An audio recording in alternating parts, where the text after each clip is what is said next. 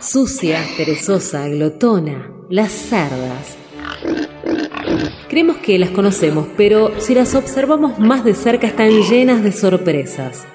Las cerdas han conquistado prácticamente todos los hábitats de la Tierra. Algunas se encuentran a sus anchas a 50 grados bajo cero, mientras que otras gruñen en la selva. Establecen relaciones extraordinarias y su estrecha relación con nosotros las ha hecho aún más exitosas.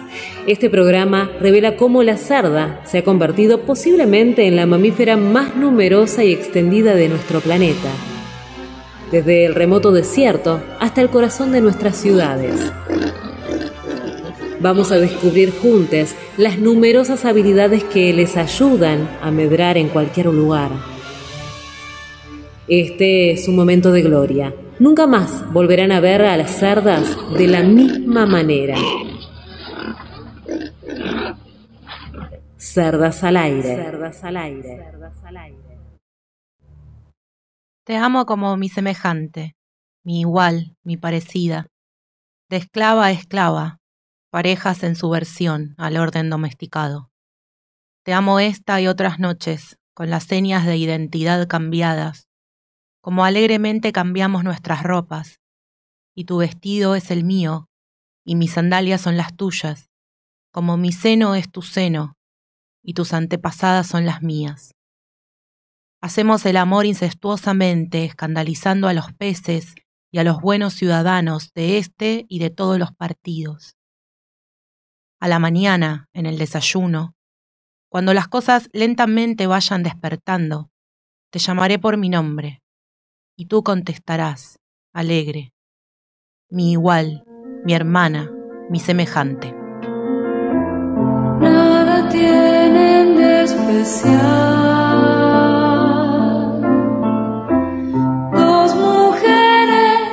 se da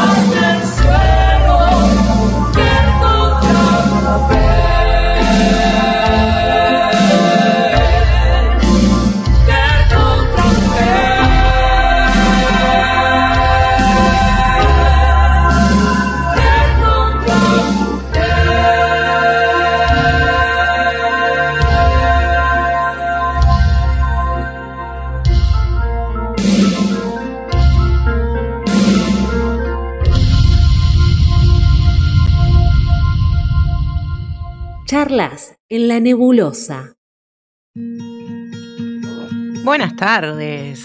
Buenas. ¿Cómo le va Mari Santomé? Bien, un poco fresca y refrescante. Está fresco pachomba. Bet, Bien, en- la verdad que con mucho frío, pero me parece que no, no hay manera de estar de otra forma. No hay, no, no hay forma de estar que no sea con frío. que no sea este con frío. este Estamos contexto. con gorritos en la, la mesa. Ujú, Mario, ¿vos te faltó el gorrito? Sí, no. No sos a mí me parte gusta del equipo. especial. Claro, eh, igual Yo soy diferente, acá no soy como las una demás. estufita, estamos como bien Estamos bien, estamos Sí, bien, pero sí, hace sí. frío. Estuvo nevando, estuvo nevando por la provincia de Buenos Aires. En cualquier momento tenemos un 9 de julio nuevamente con nieve. Bueno, a eso Apostamos. ustedes me preguntaban fuera del aire, ¿qué es el alerta violeta? Por favor, decime. Alerta violeta nunca antes escuchado, pero que hoy fue trending topic un poco porque es lo que emitió, es la alerta que emitió el Servicio Meteorológico Nacional eh, sobre la ciudad, que va, eh, va a registrar las temperaturas más bajas en mucho tiempo. ¿Violeta? Porque te pones violeta del frío. Yo creo que sí, tiene que, así como la roja es porque te pones eh, rojo del Claro, calor. eh, violeta me sonó los labios morados. Claro, labios morados. Sí, sí, sí, tal cual. Eh, y de hecho es esta, eh, la idea es que supuestamente se espera que también puede llegar a mm, nevar, dicen. No sé qué onda. Y sí, bueno, ya tuvimos un 9 de julio con nieve. Ahora vamos a hablar de eso, pero primero les quiero contar lo que leí y lo que escuchamos. ah, bien, porque me voy, a, me voy a olvidar. Eh, leí un poema de eh, Cristina Peri Rossi que se llama Cuarta Estación, Casfocari. Eh, Cristina es una escritora uruguaya que nació en 1941, está exiliada en Europa desde 1972 por cuestiones políticas, eh, anduvo por España, Italia, Francia, por esa zona. Mucha obra para leer y sobre todo, voy a hacer un comentario porque si no esto se convierte en un te recomiendo leer en breve. Pero hay mucha producción, hay mucha producción de, de, mm, artículos de investigación, de tesis, de tesinas sobre eh, la escritura feminista y lésbica de Cristina Peri Rossi. Así que googleen que van a encontrar. Y escuchamos Mujer contra Mujer, cantada por eh, Celeste Carballo y Sandra Mianovich. Sandra y Celeste. El otro día me decían, así se les dice, era el dúo, Sandra y Claro. Celeste. No me acuerdo, alguien joven fue que me hizo esa pregunta. Bueno, Dani hizo. En la columna habló de. Sandra y Celeste. Y habló de este tema. Habló de este tema, que es un tema de 1990, el disco es de 1990 y es un disco que tuvo eh, producción de Fito Páez. Me acuerdo de Sandra y Celeste en la televisión, Sí, re. en Badía, en Susana, y la gente diciendo cosas horrendas. La gente incluía a mi familia. Sobre Sandra y Celeste. Eh, mucho coraje, ¿no? Había ahí de estar en la televisión en esa época. En esa época, la verdad que sí. Mucho Sentarte en la mesa de Mirta Legrand a, Ah. a- a que la señora haga comentarios sobre tu Aplausos, vida. es, aplausos. La verdad. Y Sandra y, y Celeste, yo siempre veo los videos y Celeste eh, canta y la mira a Sandra con un amor, con una cosa, con unas ganas en Es la verdad, es verdad, televisión. Es una cosa como, ay señora, ay señora, y así, sin ningún problema. Y aparte dijo en el, programa de Badía con todo, su- hizo su declaración de amor en el programa de Badía, ¿no? la verdad, increíble. Así que bueno, esa fue mi introducción alegórica a este 28 de junio. Sí, un 28 de junio que a mí siempre me pasa que digo, justo acá en este lado del mundo, es como que hace frío para salir. Vieron que además las marchas LGTBI en general son re vistosas. O sea, y con poca ropa. poca ropa y como toda una cosa de, de, de, glitter, de mucha, de, mucho montarse, ¿no? De, como para, para esa ocasión. Y es como que no coincide con el clima en este. O sea, sí- o siempre hace frío y hoy hace mucho más frío. Podríamos ¿no? tener una marcha del orgullo, un festejo que sea tipo un marzo, febrero-marzo. Sí, de hecho acá se la suele trasladar a noviembre, ¿no? A Sí, la, la marcha sí, noviembre. Ahí estamos mejor para sacarnos la ropa. Claro, está un poco mejor, está todo un poco más apto para, para, para mostrarse, pero si no, en general es un es, es medio difícil el tema de, la, de movilizarse y demás. Me gusta porque vos hablas de movilizarse y Jessy habla de sacarse la ropa. Sí, Estamos mejor cual. para sacarnos la ropa. Sí, sí, sí. No la de marcha, la otra habla Ah, solo de sacarte la, La- ropa. son, son las dos cosas distintas las que nos convocan. A Jess la convoca a ir a desvestirse a la marcha y a mí movilizarme, simplemente. No que- hacer comentarios que es- me- es- Prioridades, cada uno tiene sus claro, cada prioridades. uno tiene sus prioridades. No, estamos juzgando, solo estamos contando cuál es la prioridad de cada uno. Ningún Claro, comentario y que haga a partir de este momento me va a dejar en Claro. un mejor lugar, así que Y en no tu voy a decir caso. Mari, vos a la marcha vas a tomar birra, nada más, ¿no? A comer choripán. A comer choripán y tomar birra. Obvio, a comer choripán. Yo me acuerdo, que me chicas, paguen el choripán. la primera marcha que yo estuve en mi vida acá fue el primer Ni Una Menos, porque 2015. casualmente caí acá y entonces estaba, estuve en el Ni Una Menos y no podía creer de que vendan birra en las marchas, no lo podía creer, me parecía rarísimo, eso les cuento que en Tucumán no pasa, Ok. digamos, porque no sé, no pasa, a nadie se le ocurrió, no, Ah, con no razón sé. no entendía, porque digo, Como que es, eh, Me no, parece nunca lo más entendí normal por qué. Me acuerdo mundo. que volví y, les dije, che, ¿por qué acá nadie vende birra en las marchas? O sea, es... Traje una novedad, dijiste, traje una Alguien- propuesta de marketing Claro, que no falla. Que no falla, ¿viste? Porque además así, por ejemplo, estirás más la...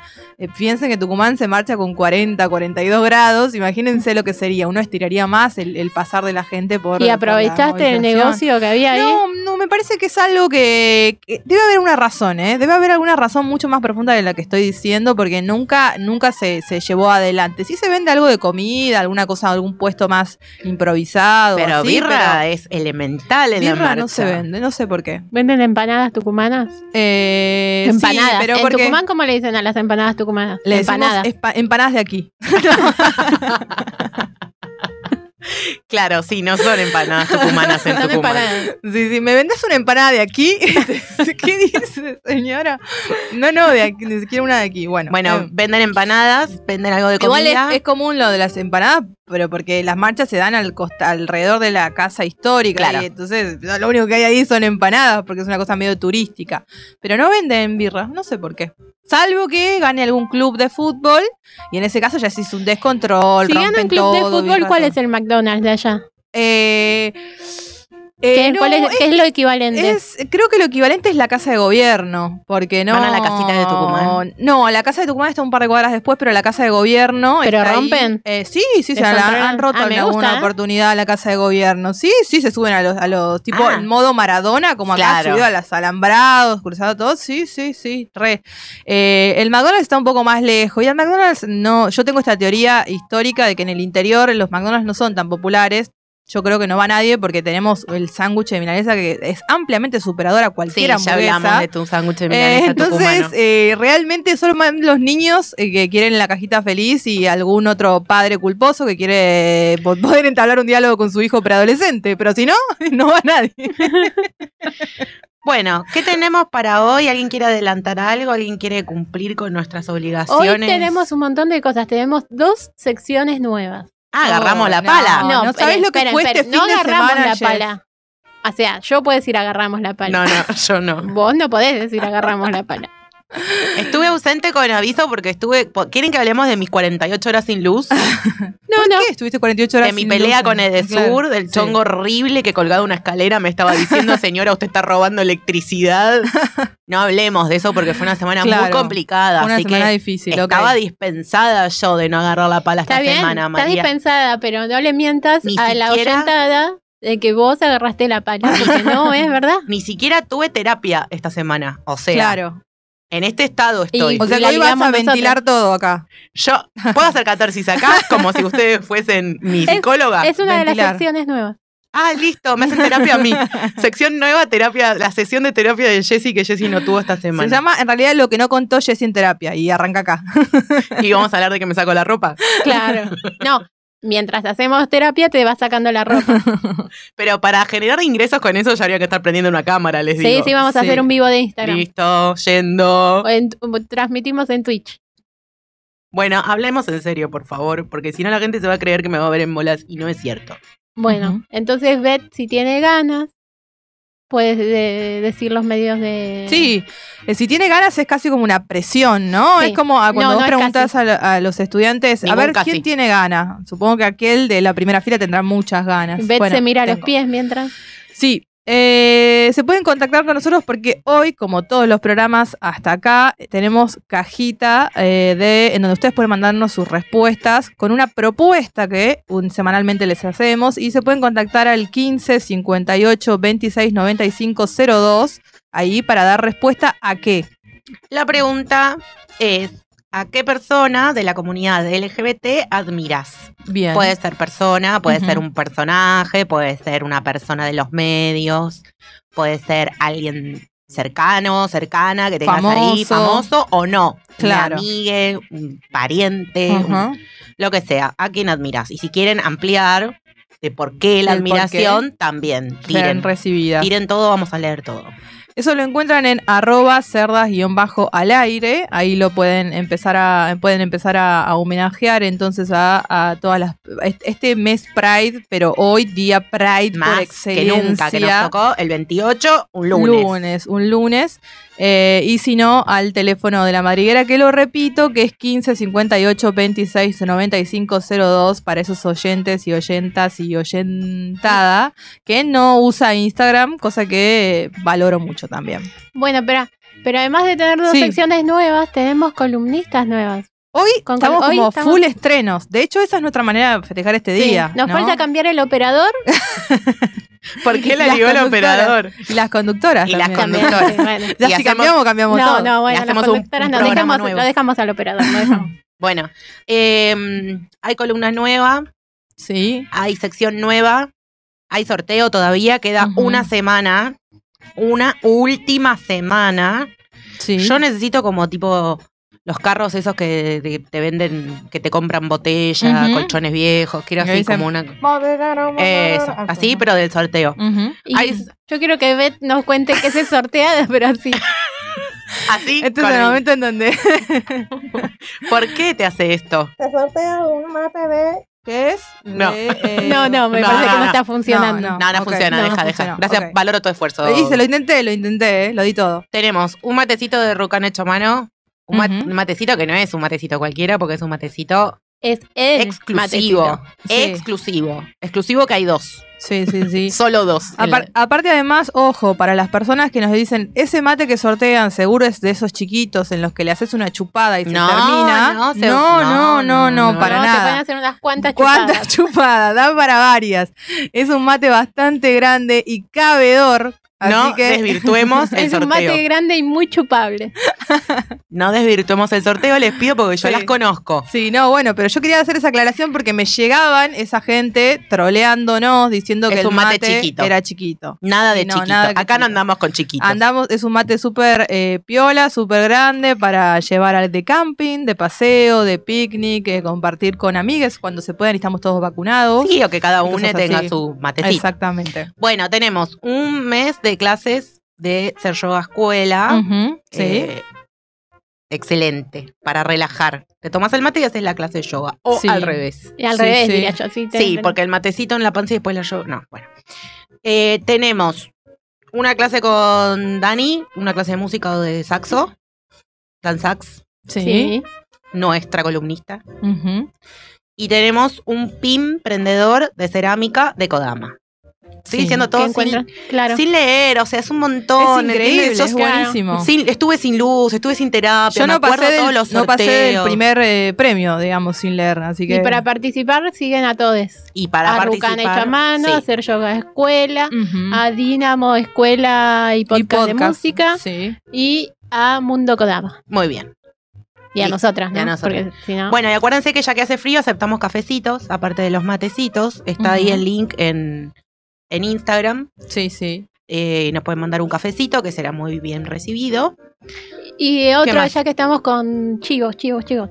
Eh, Giselle Rivalov, Ajá. la mejor locutora del mundo mundial. Sí. Claramente. está dando talleres a la boina. Ah, taller de voz. Sí, Sí, exactamente. Es para cuando, por ejemplo, querés eh, mejorar tu dicción o, por ejemplo, hablar en público, ver cómo aprender a respirar un poquito. Muy bien para docentes, va. Muy bien para docentes, para manejar los nervios, para todas esas cosas, ¿no? O sea, eso está buenísimo porque uno dice, bueno, ¿para qué yo querría un taller de voz? Bueno, justamente para eso, para los problemas clásicos que tenemos todos con la voz. Y para hacer un programa como este también. También, por supuesto. ¿Y cómo la encuentran en Instagram?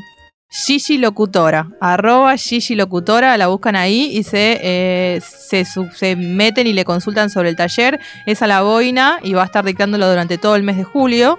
Así que eh, si van, digan que van de parte de Cerdas Y al les aire. hacen un descuento. que les hace un descuento. Es, es Un descuento de la boina un poco difícil. sí. Descuento de la boina es un poco O difícil. sea, es como que vos querés dar, no sé, ponele 100 pesos, te dicen, no, dame 50 porque vos venís por cerdas. No, no, no sean ratones. No, no, no, sean dale. ratones. Ningún 100 pesos a la boina. Hay que pagarle bien. Pero sí digan que van de parte de cerdas. Claramente. Se va a poner Sí. contacta, sí. Claro. Contacta. Contexta. Eso con un mate en el Vos mate. no hiciste el taller, me parece. Yo me perdí la clase de tomar mates y hablar en, en radio. Ah, Esa, esa parte me la perdí. No la tomé a esa lección. Bueno, hay que recuperar. ¿Algo más? ¿Estás mirando el reloj? ¿Cómo vamos? No te voy a decir. No Yo voy a no lo miro. responder esa Yo no lo pregunta. miro porque sé que vos lo estás mirando y en cualquier momento pasas la Sí. ceñita de, bueno, nos vamos, Ujú. redondiemos. Nos vamos, ya nos vamos. No, redondiemos, redondiemos. Hoy eh, tenemos una selección musical exquisita, Sí, seguro. hoy más Pride que nunca porque es Ujú. 28 de junio. Sí, sí. Es Yo ya quiero- día. Ya quiero que venga el tema siguiente, María. O sea, me quiero apurar para que termine este bloque y llegue el tema siguiente. Yo porque- sabía que te iba a gustar. Sí, porque me gusta mucho. Yo sabía que te iba a gustar cuando lo Otros elegí. íconos. Bueno, entonces vamos a escucharlo. Gracias, Mari.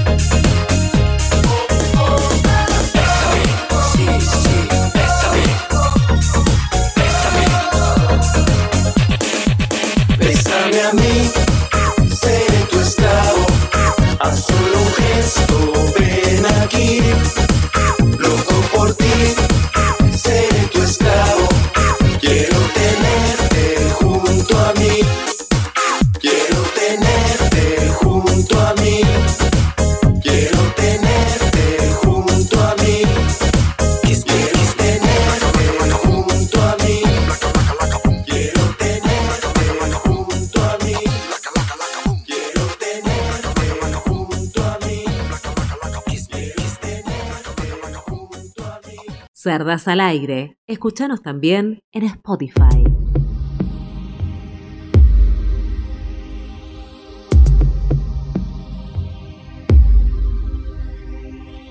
Volvimos. Ay, me bajé el audio y ahora no me escucho.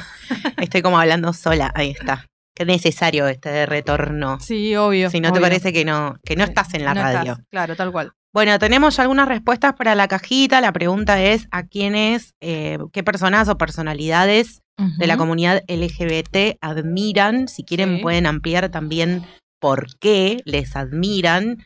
Hay ya respuestas. Esperen que voy por orden. Susy Shock, reina indiscutida, me Bien, dicen esa acá. cantó PRI, digamos. Pero cantó de arriba, pero va a aparecer un montón de veces, creo sí, yo. ¿eh? sí, sí.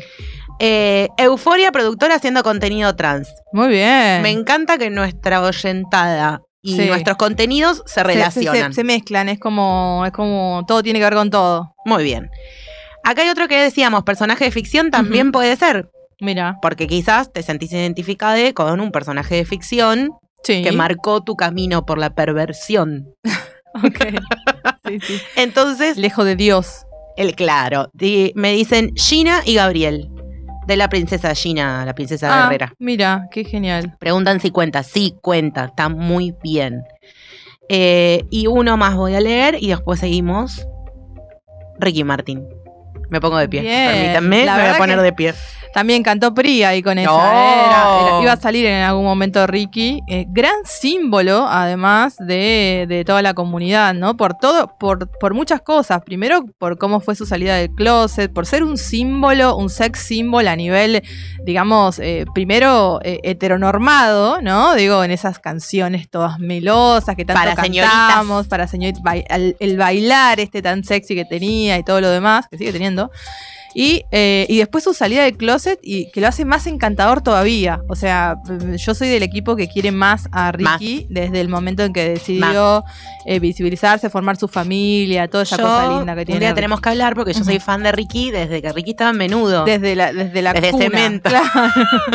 soy fan de Ricky desde que estaba en menudo. Mira. Eh, después, solista. Ajá. Fuego contra fuego. Uy, fue qué timón. Mira, hoy estos días así está para meterle Fuego un contra fuego, fuego. contra fuego 있어요. Mucho, sí. Y yo a veces miro los videos de Ricky. Martin eh, cantando en ritmo de la noche, ponele. Sí, En cuero con tiradores, pelito largo de rulos, mira. cantando Dime que me quieres. Dime que me quieres. Y yo, pe- Uh, y yo me pregunto, genial. ¿cómo pensamos alguna vez que este señor era heterosexual? ¿Cómo nos creímos que este señor era heterosexual? Pero además, lo tremendo eso también, ¿no? De, de en ese momento el mundo del pop, o por lo menos del pop latino, cómo estaba él y otros referentes, él, Cristian Castro, eh, Alejandro Chayanne, Sanz, Alejandro Chayanne. Sanz, todo el pop latino eh, ahí eh, orientado desde ese lugar, ¿no? De solo heterosexuales podían tener ese espacio de conquistar a las y chicas. que cantaban canciones románticas o que eran muy sexys, muy sensuales, pero Sí. siempre en una única dirección varón-mujer. Sí, no había otra chance. Tal cual. Y todas las señoras, eh, hoy, hoy nosotras, ¿no? Hoy nosotras. Hoy nosotras, pero fascinadas con ellos, ¿no? O sea, yo me acuerdo de haber crecido escuchando los, eh, los, los compiladitos, esos que se grababan en los cassettes. Mi, mi tía, que le mando un cariño grande, mi tía Pato, ella eh, le regalaban sus novios eh, compiladitos de cassette, Qué como unos, grabaditos. Entonces vos tenías desde Eros Ramazzotti, Ay, por favor. desde Eros Ramazzotti, por supuesto Cristian Castro, Cristian Castro. Ricky Marti, Luismi. Sí, Luismi no podía No puede faltar. faltar los Pero boleros. digo, esa cosa de, de, de, de, de mandar amor a través de cassette. Bueno, el tema es, tenemos cajita de preguntas, pueden seguir poniendo ahí a qué persona, personaje, LGBT o persona completamente desconocida pero que ustedes conocen, admiran. Responden en cerdas-al aire en Instagram o eh, en el teléfono de la radio. 15 58 26 95 02 es el teléfono de Radio La Madriguera, lugar por el que en, en este momento nos están escuchando. ¿Qué tenemos?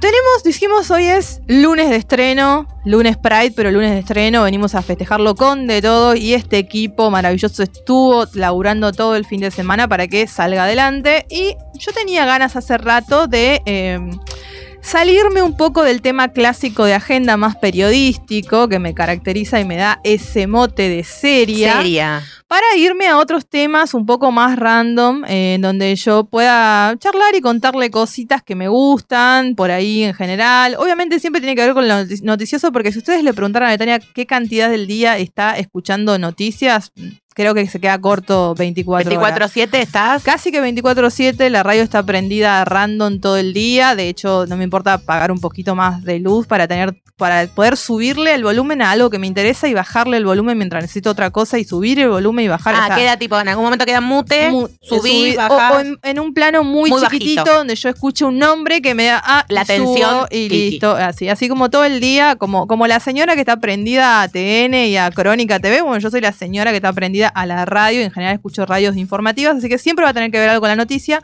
pero la sección se llama y con esto nos lo dimos todo con Mari pensando se llama todo un tema Todo un tema. todo un tema Como cuando la gente te dice, y es todo un tema. Sí, es visto cuando vas con el tachero y el tachero te dice no, porque hay que matarlos a todos, de- sin estigmatizar a la comunidad de, de- de- de- de personas conductoras de, de al- de autos de alquiler, como se le diría.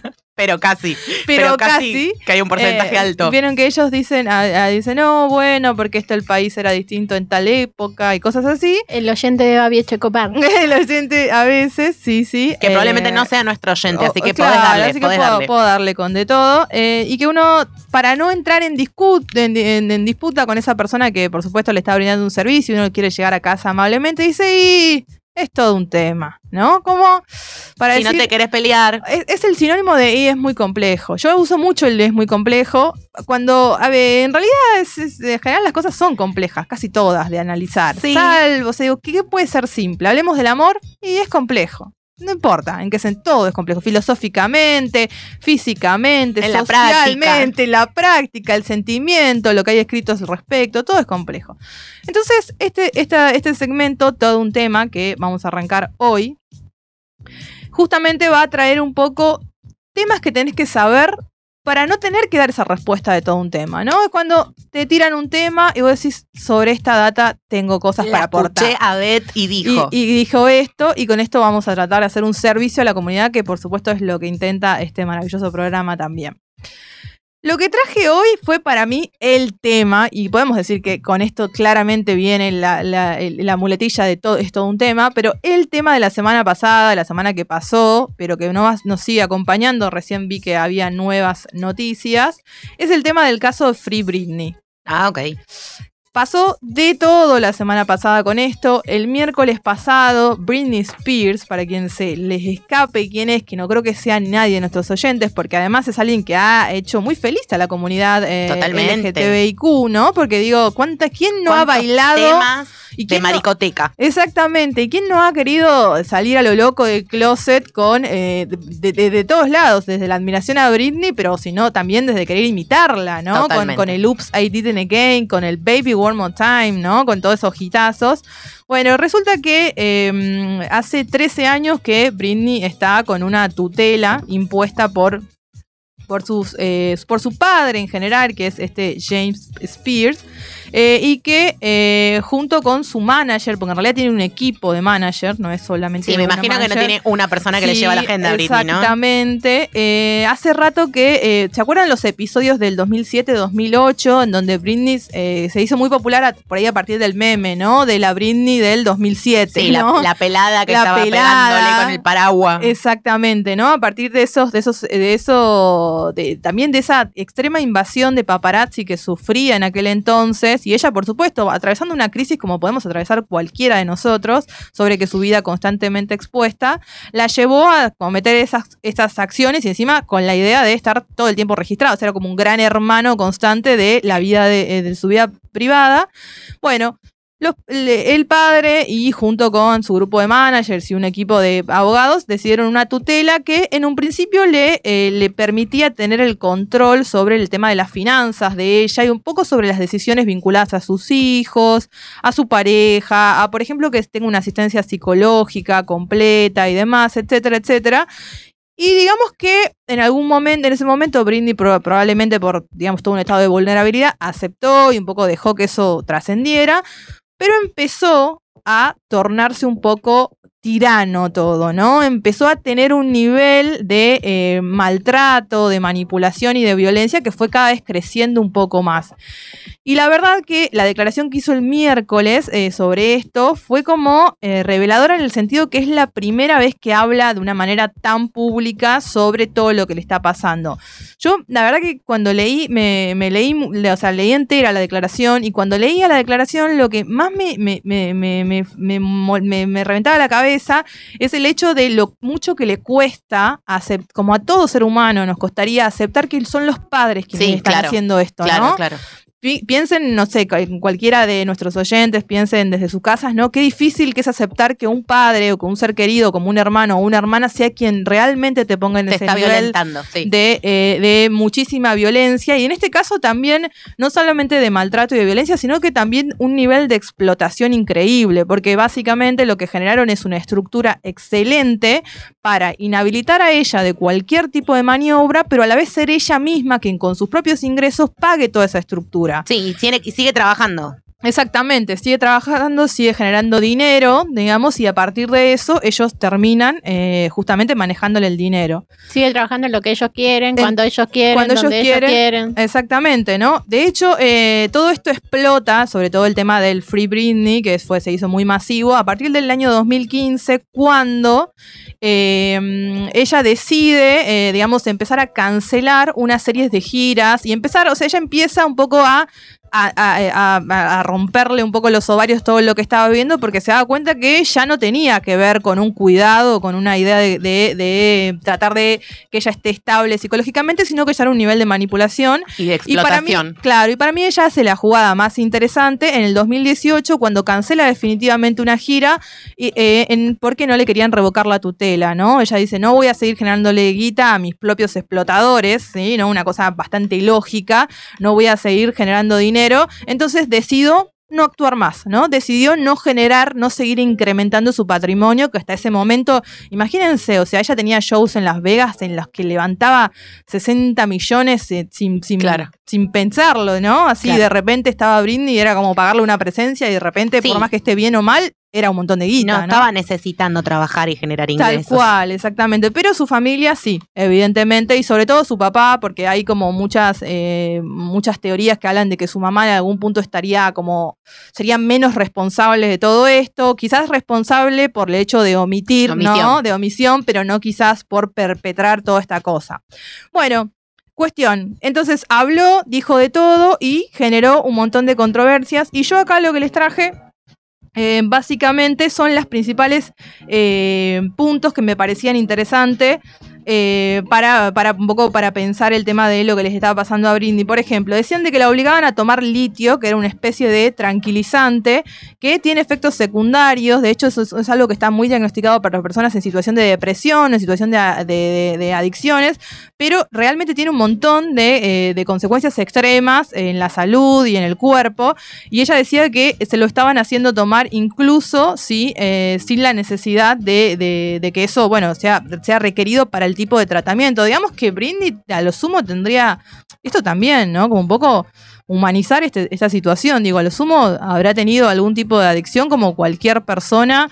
De hecho, está lleno, conocemos llenos de historias de famosos o de cantantes o de músicos que atraviesan por algún momento de adicción vinculada al alcohol o a las drogas, digamos, pero en este caso lo de ella era una rehabilitación extrema, la hicieron, digamos, pagar eh, un, servicio de eh, rehabilitación de seis meses en donde ella estaba desde las 8 de la mañana hasta las 10 de la noche, todo el día, eh, intentando ahí, en teoría, trabajar. Ella todo el tiempo cuando habla en, la, en su declaración dice, estuve trabajando, estuve trabajando cuando dice trabajando en ella misma, Claro, ¿no? claro. Psicólogos, psiquiatras, bueno, todo lo que tiene que ver con esa rehabilitación y demás. 10 horas por día en todo. Y ella dice, esto es lo más comparable al tráfico sexual, ¿no? De una persona a la que la hacen, la explotan de esa manera y que después con lo que, eh, para que ella vaya y haga un show y después con ese dinero se la quedan y la vuelven a encerrar en una Sí, rehabilitación. claro, claro. Porque, ¿qué pasó? Le empezaron a prohibir, por ejemplo, a ver a sus hijos, le empezaron a prohibir ver a, su- a, su- a sus amigas sí, un novio también, un- un- una su pareja, pareja. y demás. Entonces ahí es cuando ella se empieza a, eh, a revelar.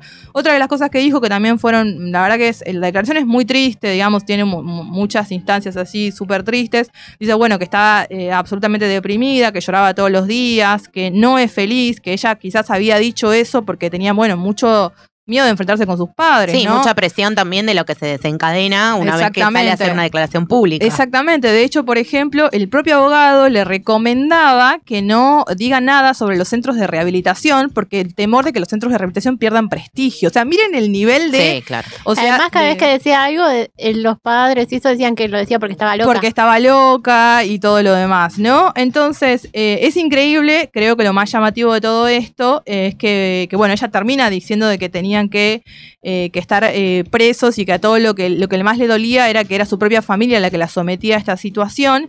Y ella cita un documental, que acá voy con una recomendación, que es el documental que le hacen a Paris, un documental sobre Paris Hilton, en donde ella y Paris son muy amigas y habla sobre el documental se llama This is Paris, está en YouTube, eh, dura una hora cuarenta y pico, está, está subido eh, y lo pueden ver completo ahí. Y en ese documental Paris dice que a le- su familia le hizo algo parecido cuando fue adolescente, la encerró en un centro de, rehabilitación en donde ella sufrió, incluso dijo que hasta, hasta- sufrió abuso, sí, no sé si terminó siendo violación, pero seguro que sufrió algún tipo de abuso sexual. Eh, así, y ella cita un poco ese documental diciendo yo no le creía a Paris cuando ella me lo contó y No, cuando me vi. Claro, y cuando me vi en esa situación con mi familia, me doy cuenta que eso sí es posible, que tu propia familia te puede generar las mismas, la misma angustia y todo lo que le pasa a ella, ¿no? Eh, y eh, dice, y lo que más me daba, me daba miedo de hablar, ¿por qué recién hablo ahora? Porque bueno, uno de los cuestionamientos es porque pensé que nadie me iba a creer que mi familia era capaz de hacerme todo eso, ¿no? Como que eh, se nota, digamos, a- Creo que lo que más interesante de la declaración, y de hecho por eso muchos portales feministas la levantaron muchísimo, es porque habla claramente una mujer, de una mujer víctima de violencias. Sí. Muchísimas, enten- Sí, ¿entendés? de todo, tipo, ¿no? Porque simbólica, económica, física, física, también. el maltrato y ese miedo de no saber si hablar, si te van a creer, cuál es tu salida y cómo Sí, le puede pasar esto a cualquier persona, ¿no? Porque le está pasando a Britney. Claro, ¿no? El tema de la medicalización también, que es un tema súper eh, tremendo, digamos, cómo las mujeres terminan, digamos, eh, a veces, eh, digamos, esta cuestión de, ha- de hacerle pensar en algún punto que ella estaba absolutamente desequilibrada, cuando ella de hecho lo cita en su declaración, dice, yo vi a Miley Cyrus, y no es que va en contra de Miley Cyrus, pero dice, yo vi a Miley Cyrus fumar un porro en el medio de un recital y no, no, No está pasa nada, ni está claro. presa, Sí. digamos, ¿no? Y pará, y muchos Ahora- varones hay también. Claro, o ni que han tenido casos de violencia Sí. evidente, clara, que están en un estado que deberían tener mínimo un tratamiento psicológico Y no les pasan estas cosas que le están pasando a Britney. Sí, así es. Eh, bueno, muchas cosas más interesantes. De hecho, si quieren ver el testimonio completo, la traducción del testimonio, le voy a recomendar un par de páginas de Instagram. Uno es, una es la Britney de cada día, Sí. que es una gran página de Instagram que sigue un poco la actualidad de Britney, pero es un espacio de mucha solidaridad con la cultura LGTBIQ también. Eh, de hecho, tienen un frente que se llama el, El Frente, Frente Britnificante, que es excelente también, el Frente Britnificante, que se los decía, es una red solidaria feminista, también hacen un montón de eh, actividades y eso me llevó al a, lo segundo que les quiero traer hoy en este, en este inicio, en esta apertura de, De de es todo un tema. eh, que le voy a pedir al operador que nos pase el audio. Escuchamos eso y les cuento de qué se trata. No le voy a contestar porque sinceramente ella lo que quiere es eso, eh, a- atacar innecesariamente. Entonces, bueno, entonces no, no, no, no, no le voy a contestar. Dijo que es mujer, ¿a dónde sos mujer? Mira, perdóname mi amor, pero yo tengo lolas y soy mujer. Quiero ir a, lo- a los tribunales con vos y te arranco la peluca, Zulma. Qué, qué mala que sos, qué mala persona que sos. Querida, vos usas pelucas también, querida. Bien, escuchábamos ahí un testimonio súper doloroso, creo yo, eh, por lo menos en el contexto de lo que les voy a contar, y es que hoy, 28 de, eh, de junio, en el, marco también un poco de esta celebración del orgullo que tenemos, se estrena una entrevista, que es una entrevista que justamente está coproducida por eh, el Frente Brindificante y ya les digo el otro grupo que estuvo incluido ahí, se llama TKM Producciones y Mari Café. ¿Sí? Es una entrevista que le hacen a Zulma Lobato, que la van a conocer porque, bueno, es fue una mediática muy, muy importante durante, por ejemplo, 2008, 2009, que empezó a aparecer en los portales. Y tiene una cantidad de episodios de un nivel de, vulnera Sí. de vulneración de, de todo. De todos los derechos. Sí. de todos los derechos. De hecho, eh, les recomiendo que vean la entrevista. Está subida a- al, al canal de YouTube del Frente Brignificante. Está, la estrenaron hoy. Eh, y Franco Trochia, que es el quien eh, le hace la entrevista, la hace recorrer un poco por su, por su historia, por cómo ella ve a la fama. Y la verdad que realmente es eh, muy conmovedora escucharla, ¿no? Porque Primero creo que nunca se le había dado la oportunidad a Zulma de hablar de su vida, de sus deseos, de lo que Sí, quería sin que fuese el producto. sin que Zulma. fuera exactamente estigmatizada como lo fue. Y habla de los momentos que vivió, sobre todo en canales como Crónica TV y como, eh, bueno, estos, estos programas también de, de- de panelistas y demás, en donde básicamente se mofaban de ella constantemente y la usaban como una manera eh, de, de vender, ¿no? De sumar rating porque era algo raro, Era lo chiste, exótico, el chiste y todo lo demás. Es muy interesante y me parece que da un punto Digo, a veces pienso, pienso en estas fechas de que hemos avanzado un montón sobre el tema de, eh, de derechos y de visibilización y de cosas de, que se han logrado. Pero a veces uno ve que esto todavía existe, que no estamos hablando de hace un montón, que, estoy segura de que Zulma hoy tranquilamente podría ser invitada a cualquier programa de televisión y ser objeto de burlas. eh, y pienso que todavía falta un montón, Sí, ¿no? porque falta todavía mucha perspectiva de género en los medios. En ¿no? los medios, en los medios de comunicación. Sí, es como que avanzamos mucho en los papeles, pero en la realidad no. Es, es- No, es y también a medida que se conquistan determinados derechos que parecían imposibles en otro momento, se empieza a mirar con la lupa un poco más fino de decir, bueno, pero esto está faltando.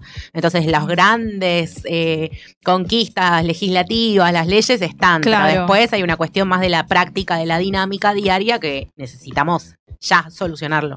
Ella es Zulma, se llama la entrevista que les recomiendo. Vayan ahí al Frente Brignificante en YouTube, la pueden encontrar. También tienen un espacio para hacer donaciones y colaboraciones porque este espacio ayudó a que Zulma sobreviva durante todo este tiempo y colabora con la comunidad trans y personas en situación de calle que también están eh, atraviesan ¿no? La- esta- este tipo de, de situaciones. Eh, eso es todo. Con eso me, ya, ya que no Ya te despedís. me despido con esta primera edición de es todo un tema, porque realmente es todo un tema, pero hay que profundizar en él, seguro. Y acá hay un par de, de propuestas, ¿no? De herramientas para contar. No tengan que charlar con el tachero, le tiran este tema. A ver qué ¿Vos piensa. decís que le va a gustar? Yo seguro que va, va a decir, algo va a tener para decir. Yo creo que compramos. No sé, vos, Mari, ¿qué decís? Yo sin duda, siempre. Lo que me traiga Brett, Brett, me gusta. en Bretaña, Britney, Britney. eh, Brett. compro con los ojos cerrados. Gracias, Mari. Un placer, como siempre.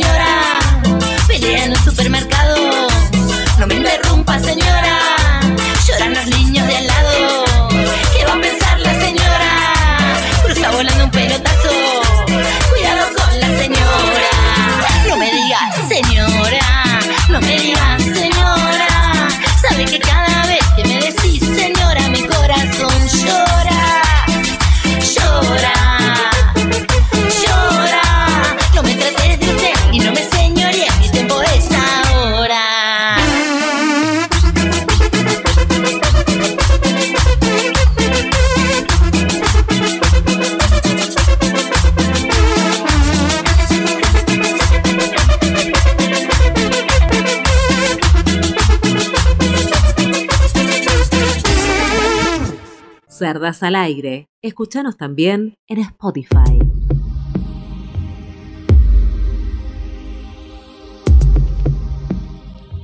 Buenas, volvimos. Volvemos. ¿Viniste a trabajar, Mari? Vine a trabajar. Acabo de llegar. Hola, ¿qué tal? Bueno, ¿qué nos vas a traer? Eh, primero voy a decir que escuchamos Cumbia Queer. No me diga señora. No me digas, señora. Sí, qué, qué, qué horror. Bueno, muy a propósito de lo que hablamos, porque decíamos con Jess, esto no, no nos hace escuchar Britney, hoy somos señoras. Escuchábamos Britney de jóvenes, pero hoy somos todas señoras, las, las oyentes de Britney. A mí no me molesta, Yo reconozco que no escuchaba a Britney de joven. ¿En serio? Mira, Soy una señora, te perdiste pero no mucho. la escucho. Yo me digo señora a mí misma. No me gusta que un pibito me diga señora. Eso Antes- es otra cosa. Bueno, antes escuchamos Loco Box de Loco Mía. Gracias por ese tema. No, de nada. Y ahora vamos a, a presentar a una co- gran columna nueva. Bien, no, todavía no comenzó, pero ya sabemos que va a ser una gran Oh, columna. Sin dudas. Nicho ecológico. Bueno, para tener una gran columna nueva vamos a tener que saludar a nuestra gran columnista nueva. Hola, Yoshi, ¿estás ahí? Hola Mari, ¿cómo andás? Acá estamos con Beth y Jess Hola, Yoshi. esperando ansiosas. Hola. Ansiosísimas. Hola, ¿Cómo estás? todo bien, todo tranquilo acá, esperando. ¿Estás nerviosa? Un poquito. Bien, está muy bien. Es un buen pero bien, síntoma. tranqui. Acá vos Mi pensás que colega me dijo, hace de cuenta que es una charla de amigas. Bueno, Exactamente. sí, tal Eso cual. te iba a decir. Estamos nosotras tres escuchándote. Nada más. Bueno, bien. Ya escuchamos que se llama nicho ecológico. Sí, Así que más Bueno. o menos estamos sabiendo de qué se trata. ¿Por dónde va a ir toda esta, esta magia del nicho ecológico, Yoshi? bueno. em, bueno, la idea era contarles también un poco cómo era el tema de, de, la, de la ecología y, y bueno, después contarles un poquito de qué es el nicho ecológico. Arranca, arranca nomás. Estamos, somos Eh, todo bueno, oído. dale, te cuento. Resulta que mm, con, con mi compañera, con Paulina, este, nos invitaron ustedes a hacer esta columna y bueno, decidimos hacer un poco la tarea. Y hicimos una encuesta, una mini encuesta de qué era la ecología, a qué se dedicaban los ecólogos y las ecólogas y entre las personas que conocíamos. Y bueno hay hay como alguna una idea bastante bastante cercana a la realidad pero ahí hay como cierto sesgo no mucha gente tiende a pensar que la ecología tiene que ver con salvar animales plantar árboles este reciclar y cuestiones que hippie. tienen que ver con perdona Ser hippie. Fumar porro. claro tal cual abrazar árboles Igual un poco demás. sí. un También. poco sí bueno en realidad todo esto viene desde No son que ex- o sea, excluyentes. ¿cómo? No son excluyentes, autoexcluyentes. Claro, tal cual. Este, la idea es que viene de la, de, de, de la concepción de que la ecología es una ciencia, ¿no? Que tiene un estudio que se avala con un montón de, de análisis y está el ecologismo que en realidad tiene como un activismo político y digamos que sería la ecología popular, ¿no? La ecología de lo que la gente entiende que es ecología. Entonces, bueno, uno tiende a pensar de que salvar animales y plantar árboles y reciclar es ecología y en realidad quizás eso es algo que puede hacer cualquier persona que tiene una intención ecologista y que tiene quizás alguna noción e- de, de ecología. Pero bueno, la, la ecología es como muy muy amplia y se, se vale también de un montón de conceptos que quizás son abstractos como nicho ecológico. Entonces, la idea es contar un poquito también qué es el nicho ecológico y mm, porque es un término que nosotros los, los que trabajamos de esto eh, usamos cuando queremos referirnos a un organismo y su función dentro de un ecosistema, ¿no? Eh, la idea es saber dónde vive, qué es lo que hace y cómo se influencia con otras con otras especies en el hábitat. Y bueno, la, la idea del nicho ecológico es que, bueno, cada uno de los organismos de un ecosistema tienen una, una especie de profesión, ¿no? La idea es que cada uno de ellos eh, cumple en ese ecosistema una función. Y el ejemplo podría llegar a ser, por ejemplo, los polinizadores, los, los fotosintetizadores, los carroñeros, ¿no? que son especies que tienen una, una función muy específica.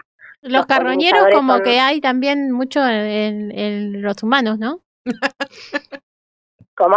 Claro, sí, nosotros también formamos parte de, de, un nicho, pero bueno, la idea es que el, nicho no tiene que, que ser, eh, no tiene que competir con el, con otra especie y nosotros la verdad que en realidad entramos a ser como muy depredadores y, y en general tenemos a, a generar conflictos con las otras especies.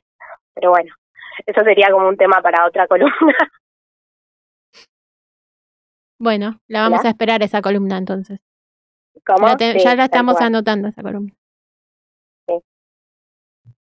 Bien. Y, y cuando hablas de nicho ecológico, ¿por qué se les ocurrió ponerle ese nombre y no otro a la columna? Bueno, justamente porque la idea es que nosotros vamos a hablar en particular de ecología. Y, o sea, no vamos a, a, a interferir en ninguna otra en ninguna otra área, está- aunque está bien que en la ecología uno eh, habla de, de, de muchas eh, disciplinas, ¿no? Se, Sí. se, se entiende que para entender ecología tenés que entender un poco de, de clima, un poco de hidrología, un poco de, de química, un poco de un montón de disciplinas para poder llegar a, a, a explicar un poco las cuestiones que, que traen los problemas ambientales. Claro. Entonces, el nicho ecológico se le ocurrió a mi compañera porque es como es un, un término abstracto muy típico de, de, de las personas que, que estudian ecología o que, que practican ecología. Es muy de nicho, diríamos, ¿no? Esa- Tal cual, sí, sí, así es. Eh, y vos, Yoshi, para, que nuestros oyentes te conozcan un poco más, eh, ¿a, qué, ¿a qué puntualmente te dedicas? ¿En qué área te interesa más? Eh, ¿Qué, qué, qué onda vos? Bueno, mira, yo soy eh, licenciada en ecología y mm, me dedico, o sea, me fui para el lado de la ecología que tiene que ver un poquito con la química, con la microbiología. En realidad lo que yo hago es estudiar las bacterias que degradan tóxicos en el agua y entonces estudio cómo viven esas bacterias, qué tengo que darles para que degraden los tóxicos que, que contaminan el agua y este todo eso, digamos, lo hacemos en, en un laboratorio de microbiología Claro. a escala laboratorio. Y después, bueno, a partir de ahí se puede llegar a hacer un, un estudio o se puede hacer un escalado para poder hacer tratamiento de fluentes contaminados con, con tóxicos de diferentes industrias. Claro. Eh, y te eh, pensando un poco, ¿no? En lo que quizás en las columnas que se vienen y un poco cuáles serían los temas que, eh, que pueden, pueden llegar a abordar, porque hay, hay, hay dos miradas, y decime si por ahí me equivoco, ¿no? Está por un lado lo que planteaba Mari recién, esta mirada de la ecología como algo individual, como algo, como una decisión particular, un modo de vida sobre el reciclado y sobre un montón de otras cuestiones más, que sería como creo que yo una mirada un poco naif y está la mirada por lado por el lado más de las industrias el estado y cómo va creciendo eh, esa, esa esa forma de ver y de pensar el mundo. Vos qué onda con Sí. eso cómo te o sea digo, sos optimista o sea desde, desde ya que estás digamos de- en este dentro de este nicho ecológico hay hay optimismo en relación a eso Eh, crees que es una parte individual y otra parte eh, como más de estado de nación o más colectiva Sí, bueno, hay como una especie de, de, de, de lucha, de frustración constante en, en este en este campo, porque eh, es cierto que mm, los temas de, de problemáticas ambientales son a veces muy grandes y a veces uno en, en, en el en lo cotidiano puede llegar a escuchar que la gente eh, a veces dice eh, no, ¿por qué voy a cuidar el agua si después viene una industria y tira cantidades industriales de agua y sin cuidado, ¿por qué voy a cuidar el medio ambiente si viene otro y contamina mucho más? Y está siempre esa, esa cosa, ¿no? Pero bueno, para mí trata de, de una cuestión de, de que cada uno tenga la responsabilidad o asuma la responsabilidad de hacerse cargo de lo que genera. Eh, es Algo complicado. individual y colectivo. O sea, no, no. Sí, tal Porque hay muchos que dicen aparte- que lo individual Sí. como que no sirve, no suma. No, no, eso es totalmente equivocado para mí. Para mí todo suma, o sea, de, de pequeños granitos de arena están, están construidos los desiertos. O sea, la, la idea es que un poquito de acá, un poquito de allá y todo va sumando. Y también está la idea de que la gente, al, al asumir su propia responsabilidad, ejerce presión política. Y eso mueve un montón de cosas. Por eso también es que, por más de que la ecología y el ecologismo no deberían confundirse, para mí el ecologismo es importante porque ejerce un montón de presión sobre, sobre los, los las decisiones políticas, sobre un montón de cuestiones este, que, los científicos eh, simplemente con la idea de querer hacer algo no lo logramos. Entonces está, está bueno que, haya un poco de participación por parte de, la gente con lo que pueda hacer, con la idea que tenga de, ecología y con, con la, gente que, estudia y, se dedica a, analizar estos problemas. Volviendo a lo que decías antes de, de la ecología y de la definición, podemos decir entonces que, que la ecología es una ciencia multidisciplinaria y holística, y dentro de eso es sumamente política, ¿no? Tal cual, sí, exactamente. Es, es, eso mismo. La ecología es una ciencia multidisciplinaria, es decir, vos no podés hacer ecología si no, si no te, te valés de muchas otras disciplinas.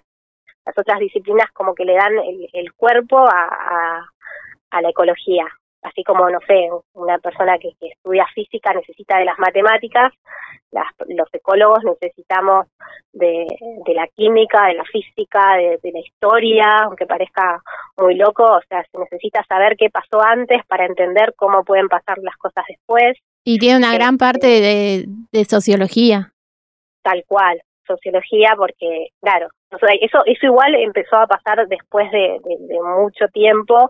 El término ecología fue evolucionando. Al principio la ecología era solo entender cómo los, los organismos se manejaban en un hábitat determinado y bueno, después fue cambiando, fue evolucionando hasta llegar a incluirnos dentro del ecosistema. O sea, nosotros ahora somos parte de, del ecosistema y antes eso no nos tenía en cuenta. Y al estar dentro de este de este problema, este, podemos decir que tenemos que tener en cuenta todas las cuestiones que, que vienen arraigadas al ser humano. La, la, la, idea social, la idea política, la idea económica, todo eso tiene que estar incluido en los problemas ecológicos. Claro, entender que, que no solo que somos parte de este ambiente y ecosistema como seres humanos, sino también que todas las decisiones que tomamos están relacionadas con eso. No solo si vamos a tirar basura a la calle, sino también cómo nos vestimos. Sí, sí. ¿Dónde compramos? ¿A quiénes les compramos? Tal cual. Y hay veces es una cuestión también de ponernos a pensar, de nosotros decimos, bueno, podemos agarrar y, y, aportar el vamos a reciclar, pero bueno, también podemos pensar que antes de reciclar podemos evitar generar cierto residuo.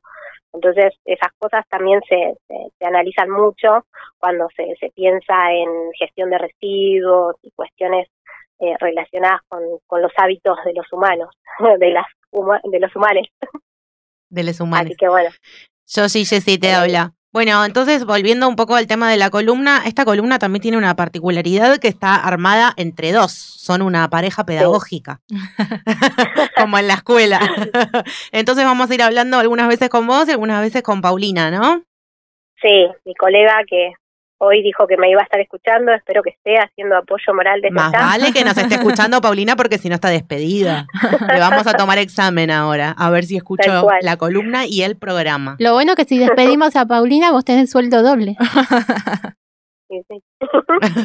y sí, no te creas lo del sueldo. Mira, que Yoshi, a, nosotras la productora nos viene prometiendo sueldo hace un montón de tiempo y es toda una mentira, así que no, no lo esperes. Yo ya te aviso desde ahora. Es que soy como el padre de Britney, lo guardo yo. No se los manejo yo porque ustedes no, lo saben manejar. bueno, algo más que quieras agregar que hayas preparado sobre la columna. ¿Pasaron los nervios? ¿Estás mejor, más tranquila? Sí, tranqui, tranqui.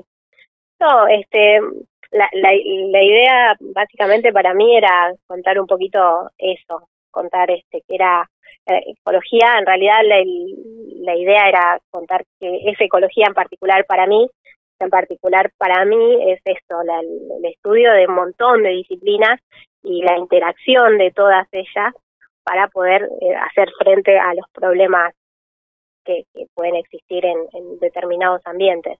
La, la realidad es que es muy complejo el, el pensar en, en ecología, a veces como quizás algún este, ministro dijo alguna vez eh, que la ecología se podía manejar con, con sentido común y la realidad es que no, porque si se maneja con sentido común se pueden cometer muchísimos errores. Hay que hacer un análisis y hay que hacer un estudio particular de cada problema para poder decir este, este problema se enfrenta de esta forma. Y Bien. bueno, la idea eh, con la columna más adelante es ir explicando quizás distintos conceptos que tienen que ver con la ecología eh, y, y ir ahondando un poquito más en eso. No quemes todo ahora. Esperá, guardate. Bueno, Sí. a nosotras particularmente nos encantó esta columna. Estamos muy entusiasmadas por lo que se viene también. Me parece Sí. que es un tema de actualidad que nos va a tener ahí atentas. Yo que como siempre vengo del futuro y ya escuché el podcast, puedo decir que es aún mejor, que sale este jueves, que no se lo pierdan y que mañana en Instagram tenemos un, adelantito. Muy bien. Bueno, eh, te agradecemos, Yoshi. Buenísimo. Nos vamos a escuchar un no, tema que tiene que, que está tiene mucho que ver con esto. Chau, Chau, Yoshi. Gracias. Bueno, chicas, un besito, muchas gracias por el espacio. A vos. A ver.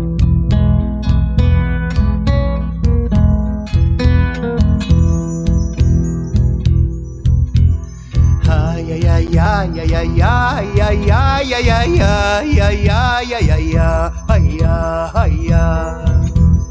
Esta vida la que canto sangra de pena y dolor. Las injusticias de siglos siguen en pie y con ardor. Sigue de acampe la lucha, reclaman vivir en paz por la ley de territorios, claman por la dignidad. La tierra es de las que luchan, ramita seca tu corazón, hoy yo, hoy. Ay, ay, ay, ay, ay, ay, ay, ay, ay, ay, ay, ay, ay, ay, ay, ay. En el sur venden los bosques sin respetar el pehue, prendiendo fuego al paisaje, alambran lagos sin ley. Córdoba inunda sequía, en la deforestación, las plantaciones de soja, el incendio arrasador y canto contra Monsanto, ramita seca tu corazón. Oy, oy, oy. Ay, ay, ay, ay, ay, ay, ay, ay, ay, ay, ay, ay, ay, ay, ay, ay, ay, ay, ay. Te enoja que ahora les niñes no trabajen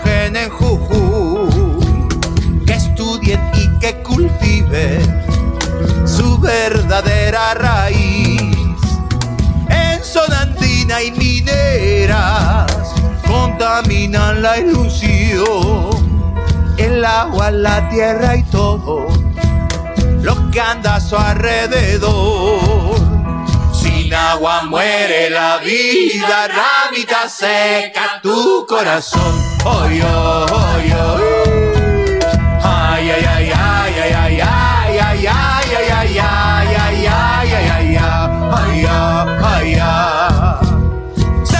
A las mujeres y prostituyen su andar de pensarlas como objetos de tu placer patriarcal.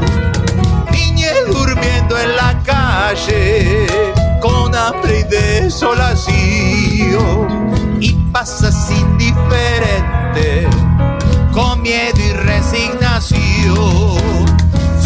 ellas las que peligran, ramita seca tu corazón. Ay, ay, ay, ay, ay, ay, ay, ay, ay, ay, ay, ay, ay, ay, ay, ay, ay, ay, ay, ay.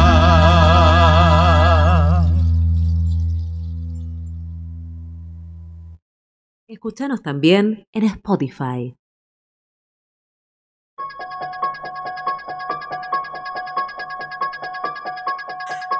No paramos de estrenar hoy. No, no. No, no paran Hoy- los éxitos. Bueno. No Ahora paramos van a de parar. estrenar. No paramos de estrenar. Ahora paran los éxitos. Viene una Sí. nueva sección y van a parar los éxitos. Sí, sí, así Y es. está que se estrena encima. Tengo tiempo para leer algo más de la cajita. Obvio. Sí, sí, obvio. Bueno, la cajita de hoy preguntaba qué persona o personaje o personalidad de la comunidad LGBTQI más admirás. Ya leímos algunos. Eh, Susy Shock vuelve a aparecer. Imposible que no aparezca Imposible veces, que no aparezca. Eh, ya dije Euforia Productora. Ian McKillem. ¿Lo dije bien, Mari? Sí, McKellen. McKellem. Gracias. Porque para mí es eh, Magneto. Sí. Eh, No tiene otro nombre. No, y bueno, eh, Gandalf. y Gandalf también. Tengo los dos, mira. Gandalf, Magneto. para mí es más Gandalf que Magneto. No, para mí es. Magneto. Eh, Joshua, gracias por esto, gracias por Joshua, porque debo decir también que forma parte de mis admirados. Eh, Susy Shock ya lo dije. Bueno, no voy a quemar todo, ya está, me voy a guardar algunos para el final. Para el final. Bueno, sí, me parece bien. Porque son las tres del final. ¿Está bien, Mari? Está bien, Y ahora te puedo presentar. obvio. ¿Tenés, Estoy esperando. ¿tenés EPA? Ay, pero me qué encanta que me preguntes esto al aire. Sí, porque no, que no le- leas la grilla, que no, No. prestar atención, que Dice- te mandé 28 separadores para que me digas cuál te gustaba. dice cepa acá. ¿Eso quiere decir que hay un cepa? Aparte, Y lo- ¿cuántos hice para Creo que cinco veces más? escuché el cepa. ¿Lo podemos escuchar ahora en vivo? Por favor. Dale. La falopita.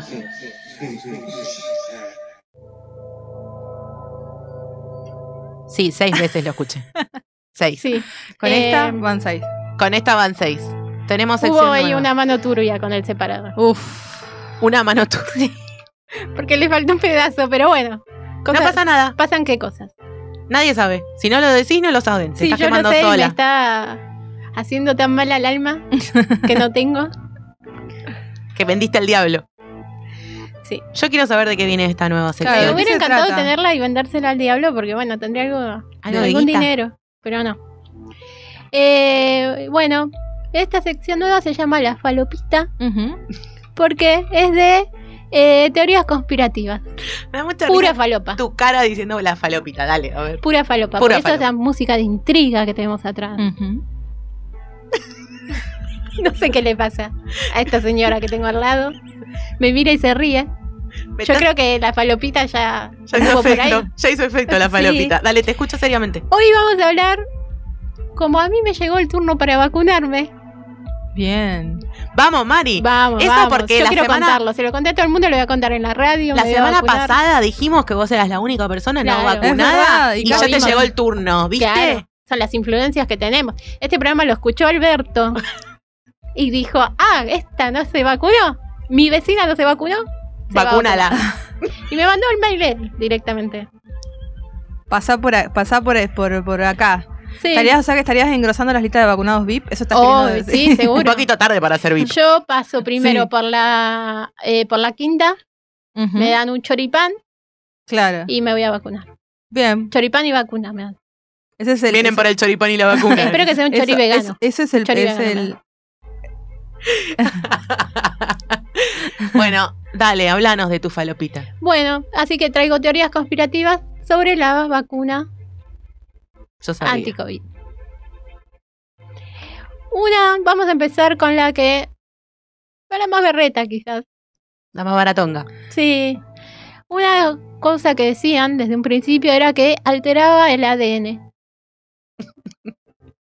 Sí. Se escuchaban cosas como que iban a, a, eh, bueno, que alteraba el ADN, que íbamos a perder toda la memoria que teníamos, que nos íbamos a convertir en cosas raras. Y bueno, esa por ahí es como la que menos eh, escuché por ahí. Hay otras por ahí un poco más interesantes, como te- la Esa incluye la que te deja infértil, infértil, no fértil. Claro, entre tantas Entre cosas, todas las- sí. las yo, reacciones. yo si me dan esa, feliz. Ah, aparte que te altera el ADN también, como uno tam- tampoco puede estar tan Por ahí orgulloso. Claro, no, por no, ahí la que- verdad que si de algo no una- estoy orgullosa es de mi. ADN. Claro. Si ser, hay algo que no me produce orgullo en esta No, vida, es mi ADN. Podemos ser mutantes tipo los X-Men. Sí, me encantaría. Hablando Claro. de Magneto. Vamos a llegar a una de esas. Dale. Después tenemos la de que habla de Bill Gates y las denuncias de los microchips, en la que decía que era una creación de Bill Gates y que en dentro de la vacuna había microchips con las que no se iban a manejar. Todo esto porque él dijo que en una entrevista que a la larga íbamos a tener como unos certificados digitales que iban a mostrar quiénes se habían recuperado y qué sé yo. Entonces llegamos a que íbamos a tener microchips que nos iban a manejar, que iban a saber todo lo que hacían. Que nos iban a manejar tipo, tipo control de tipo joystick. Casi, claro. Que agarraban el celular allá alguien en, en, no sé, en el FBI agarraba un celular y nos, nos hacía levantar a la mañana e ir a la heladera. Ay, ojalá, yo le quiero dar ese celular a Sí, ese, la a verdad ese que también señor. compro, espero que también me pongan esa. Claro, sí, sí.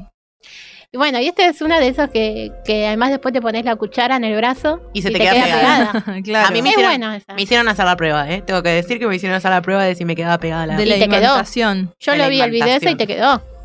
De hecho, todavía hoy tenés la cuchara pegada. Sí, te- Hoy viniste con la cuchara Tengo pegada pegado a eh, la radio. la bombilla del mate La tengo bombilla pegada. del mate. Malísimo si tenés brackets. Uy, no te sí. vayas a, a toser, a estornudar Yo no con podría. ese brazo. Entonces, porque- claro, justo voy al brazo y quedo ahí. Quedo así Claro. para Se te todo pega el- piercing a vos también. Todo el la nariz. todo. No, horrible. Pero está bueno porque te pones los imanes de las pizzerías, Del Claro. delivery. te pones con una notita por tipo cuando te olvidas las cosas, ¿viste? Te A mí pones pasa, yo me anoto en el celular y me olvido que me anoto en el celular. No sirve de Ah, nada. Uy, no sirve de nada. Pará, Entonces, las tipo, llaves. Las, Las llaves pegadas al que brazo. siempre se, se, se pierden, ¿viste? Re Sí, bien. sí. Sí, me gusta, me gusta. Después hay una que me gusta mucho a mí, particularmente, que es la que habla del tejido fetal. A ver. ¿Qué es eso? Que dice que hay muchas denuncias que dice que las vacunas contienen el tejido pulmonar de un feto abortado. Por eso salió la ley y después vino la eso, vacuna. iba, a eso iba yo. No Ah, es casualidad que pero se haya aprobado el aborto seguro, legal y gratuito en Argentina justo ahora con el COVID. Tanto tiempo que no lo aprobaron y lo Claro. aprobaron ahora. ¿Ah? Ah, ¿Ah? Escúchame, Mabel. Si ustedes piensan que yo soy tonta, no, yo me doy cuenta de las cosas. Eh, bueno, hay un video en particular de, de una de las principales páginas antivacunas en Facebook que hace referencia a un estudio que eh, el narrador de este video dice que hay evidencia que la vacuna AstraZeneca Bien. y la Universidad de Oxford son las que usan El tejido el fetal. tejido fetal. Pero además es muy específico, porque no solo es el, te- ese es el pulmón. Pulmonar. del- Imagínate o sea, que como- es chiquito todo, ¿no? Es como que O sea, difícil. ¿cuántas- ¿Cuántos fetos necesitas para armar una vacuna? Encima es uno de los últimos que se desarrolla, el pulmonar. Eh, y bueno, pero es, Así que abortados eh, te, lo, te lo debo porque... yo creo que las personas que trabajan eso tienen muy buena motricidad, sobre todo, porque para agarrar esas Claro. cositas tan chiquitas con unas pincitas, me imagino unas pincitas muy finitas agarrándolo. Armando y una agarré un vacuna con eso. del costado del pulmón, no me sirve, hay que Sí, sacarlo. aparte esa idea de que la, de la vacuna es una producción tan artesanal, ¿no? Como que están Claro. haciendo vacuna por vacuna con un cachito. sí, de- sí, sí. Ay, por favor. Yo trato de razonar, ¿ves? No, no, no me puedo reír. Bueno, ah, yo sí me voy a reír de todo. Bueno, dale. Eh, bueno, igual les cuento que es mentira. Ah, No. Eh, bueno, los, vacuna, los desarrolladores de la vacuna dijeron que lo que usan son células clonadas y que estas células no son de bebés abortados. Tuvieron que salir a decirlo. Además se usan para los estudios que se hacen. A las vacunas no llega ningún tipo de, de Claro, no, célula no te meten humana. célula de persona. Claro, ni siquiera de personas, son ¿Te imaginas? células clonadas, no es células de una persona. Claro. Pero malísimo. Yo tenía toda la esperanza de que fueran los fetos abortados desde todos, desde diciembre Hasta ahora. hasta ahora. Cientos de miles. ¿Te imaginas ser así como tipo un capo o una capa de las vacunas que estás ahí en el laboratorio y te dicen, che, mira, hay que salir a decir esto, hay que sacar este comunicado y vos te tenés que poner frente a una cámara a decir, che, miren que no hay fetos en las vacunas. ¿Te imaginas? Como, por Dios. De hecho, hablaban de una vacuna vegetal, ¿no? ¿Sí? No sé, hablaban de la posibilidad de dejar de hacer producciones. en- no, no sé muy bien, esto lo estoy tirando sin chequear. Quiero que. No está chequeado. no está chequeado, pero hablan de la posibilidad de, de hecho, de, de hacer pruebas de tipos de vacunas que sean más de origen vegetal y no, y no necesariamente de células clonadas, eh, no sé, Humanas. humanas, animales, no sé qué sería, ¿no? Como entiendo que hay como dos caminos ahí eh, y estaban Hablemos empezando a chequear. Ah, no Yo sé. solo tengo teoría falopa, nada de Bueno, podemos, nada de verdad, Nada de- todo de mentira. podemos sumar teoría falopa. Bueno, sí, sí. Además acá entra, pues está, no está chequeado lo que acabo de decir, así que entra perfecto. podemos hacer nues- claro, nuestras Un propias árbol de teorías. vacunas. Hacemos Sí, un sí. árbol de vacunas. Me cabe. Sí, tipo las agujas colgando. Claro, la agujita ya sale Cuando así cae porque está madura. la dosis y la levantas y te la enchufas. Y si caes y te cae y te, Pasás. te clava en la cabeza. Y pero si no te dan el sácate de la inyección no pasa nada, o sea, te pincha nomás. Ah, bueno. Igual no está mal tampoco. No, digo. no está mal. ¿Hay más Me gusta. ¿Tenés más Sí, sí, tengo una falopita más que me encanta. Esta es la que más me gusta. A ver. A ver. Es una teoría satanista. Uy, me gusta. Cuando, Me gusta. cuando se mete lo esotérico, Y mezclamos, yo, mezclamos compro, cosas. yo compro muchísimo. Es una teoría que se trató desde el inicio de la pandemia en un canal independiente británico llamado London Real, Fundado por un ex banquero estadounidense. O sea que Independiente no tiene nada. No. No, No, Digo, no, como claro para que no. empezar a desmitificar ya nomás. Se llama Brian Rose. Ujú. No Hermano es de Axel Axel. Rose. Ah, No, no, que se- era. Puede que ser. algo de Axel, Sí. porque digo, algo de conspirativo tiene como quedó Axel entre el antes y el después, ¿no? ¿Te viste? Algo, Sí. algo le pasó. en- No es hermano, pero dicen que es 90s y Primo segundo, tercero. Claro, claro. Alguna prueba en él estuvieron haciendo. Em, que él describe que em, bueno dice presenta este este canal como que eh, viene a hablar de la realidad en, eh, en contraposición de los medios que, Ujú. que Tiene nos la posta. ocultan todo Tiene la posta ahí. y que nos venden todo toda la mentira que nos venden. Él viene acá a decir la verdad. Y en ese canal le estuvieron dando un protagonismo a David Icke, quien, escuchen, se presenta como hijo de Dios Ah, Muy bien. bueno. y defiende Bu- que hay una buena una fuente raza- tiene, ¿eh? Buena fuente, porque está basado en. Esta, esta me encanta, esta teoría. Defiende que hay una raza de depredadores reptiles, pedófilos, satanistas, que toman forma humana y ocupan posiciones de poder global, que convertirán a la humanidad en una raza esclava. Ah, los reptilianos. Los famosos reptilianos. Sí. Eh, yo apoyo esta. Yo creo La- en los la reina- reptilianos fuerte. La reina de Inglaterra es una Sí. reptiliana. La reina de Inglaterra, Beyoncé, Trump. Trump, sí. Raro la mezcla de Trump y Beyoncé. Sí, eso me pone, me pone, me preocupa. La selección, La ¿no? selección. ¿Cómo se selecciona? A mí me suena muy a invasión extraterrestre, a B, invasión extraterrestre, ¿no? Como el reptil ahí abajo de la piel. Sí, yo también me lo Yo lo veo así. Y comen las ratas. Claro, esto se llama Crecimos en los, en los 80. Claro, señoras que nacieron en los Claro, 80. sí. Vamos a hacer una sección nueva que se llama Señoras que nacieron en los 80. Por favor.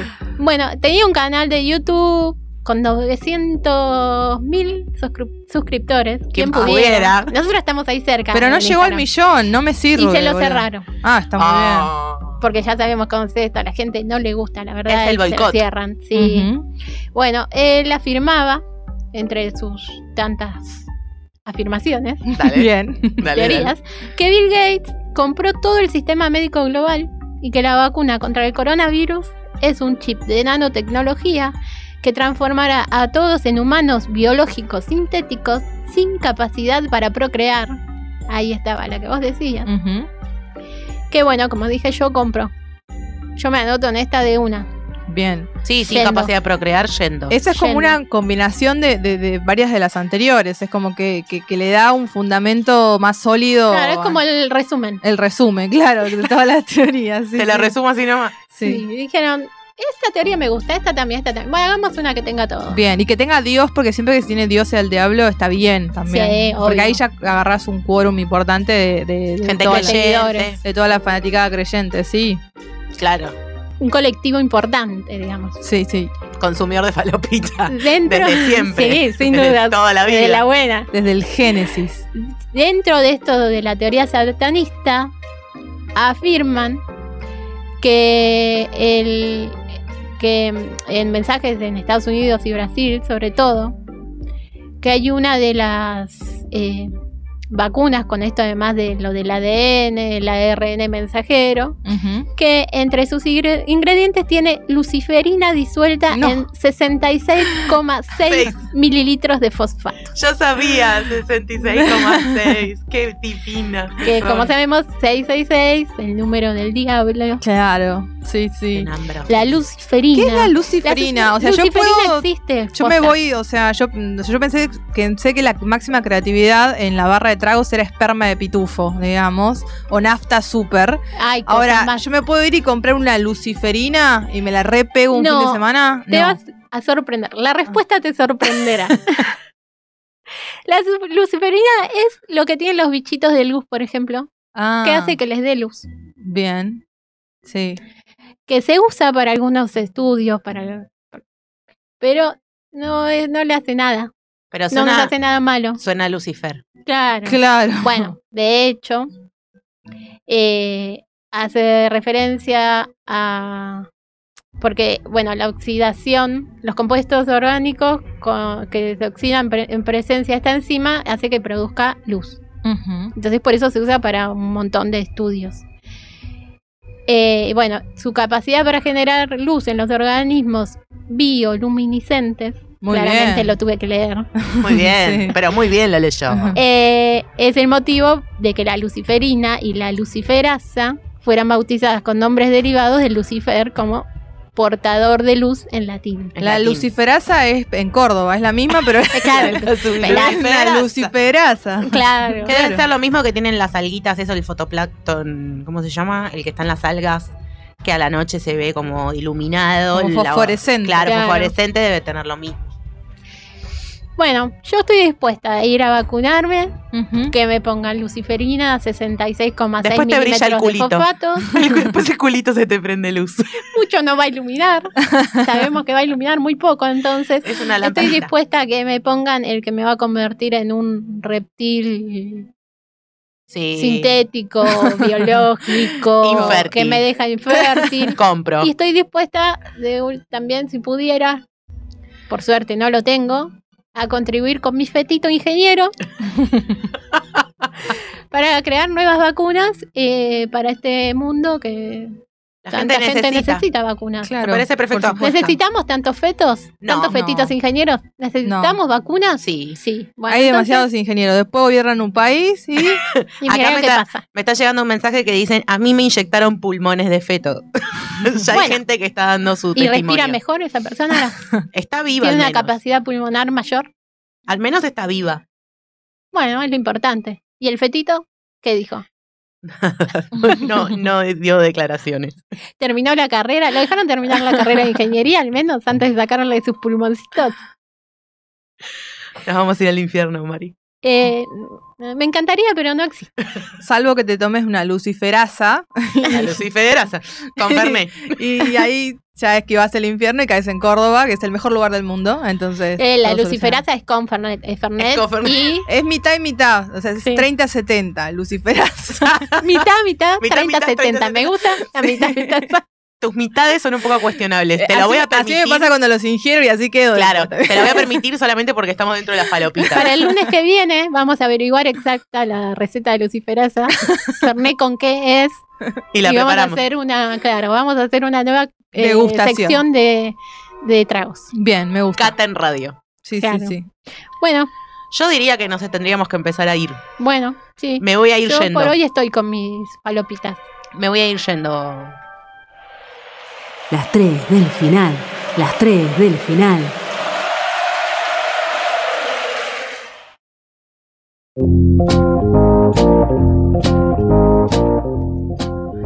Llegamos al final. Estamos llegando.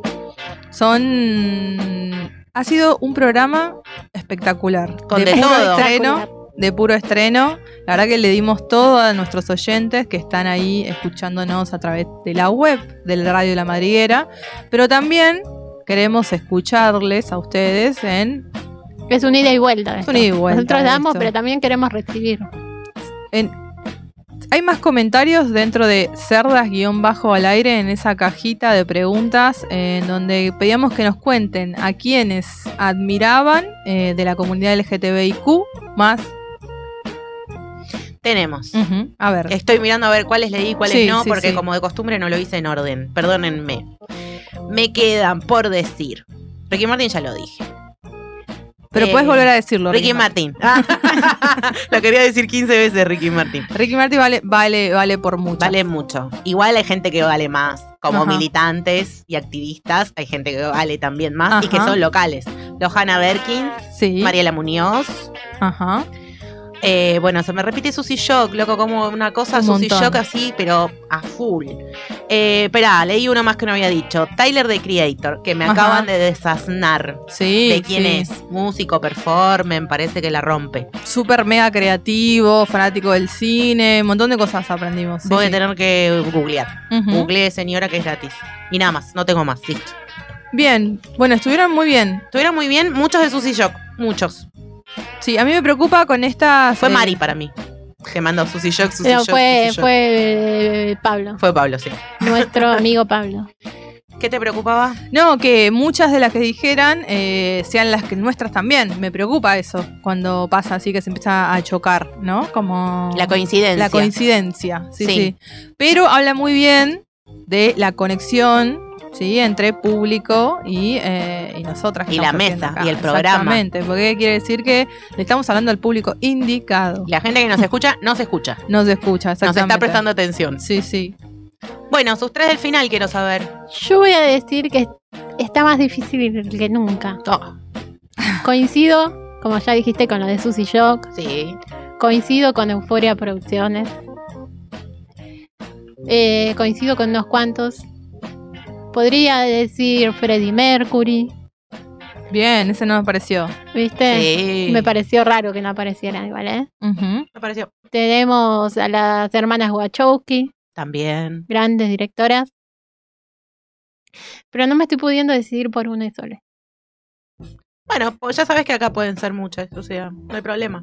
El nombre medio cuete. Las tres finales. Sí. Eh, vamos a tener que pensar las, las 25 del Las 25 final. Y esto no se termina nunca. Claro. Esto no se termina nunca. las, que, las que pinten del final. No, no, no estoy pudiendo decidirme por uno solo. Tengo ahí como muchas para admirar. Bet, Yo eh, también estuve pensando. mm, quería buscar algo más caricaturesco, digamos, como alguna cosa de animación o de dibujitos. Y solo pensé en Bob Esponja, porque siempre me pareció que. Digamos, tenía una perspectiva abierta, así de no identificarse, no binarie. claro. Y mm, siempre me pareció un personaje con el que crecí desde ese lugar y me parecía piola. Porque era una esponja, no era Claro, ni varón ni nena. Era Claro, exactamente, como esa cosa así. eh, también Patricio Estrella ahí como su fiel compañero, ¿no? Y to- todas esas cosas que a veces en, en, el- en los dibujitos eh, aparecen también ahí como, como identidades que, que no terminan de ser eh, binarias. Pero creo que eh, me voy por una cosa un poco más sentimental que tiene que ver con eh, la, la primera vez que se me apareció un poco la, la imagen de una persona trans dentro de- del, del mundo del- de la tele es Chris Miró, pero porque mi Mm, vieja re. la admiraba muchísimo, ¿no? Como mi Ah, vieja, mm, digamos, una persona bastante clásica, podemos decir, católica en un montón de sentidos y, y mucho más. Eh, pero le llamaba mucho la atención, siempre le pareció eh, sumamente atractiva, siempre se nom- la nombró como ella, ¿no? Digo, a pesar de saber, y como que esa cosa medio de admiración que la tenía ella mm, fue trasladada a mí y me, me llegó por ahí. Así que creo que voy a ir por eso. Muy bien, me gusta, me gusta.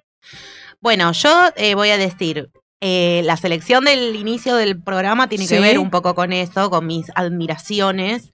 Eh, en, en Cristina Pierirossi, un montón de otras escritoras que Claro, en la, en la escritura hay un montón también para reconocer, ¿no? a lo largo de la historia de personas que han sido evidentemente, manifiestamente de la comunidad LGBT, como tantas otras que no, y que lo hemos descubierto después, ¿no? Con el paso del tiempo.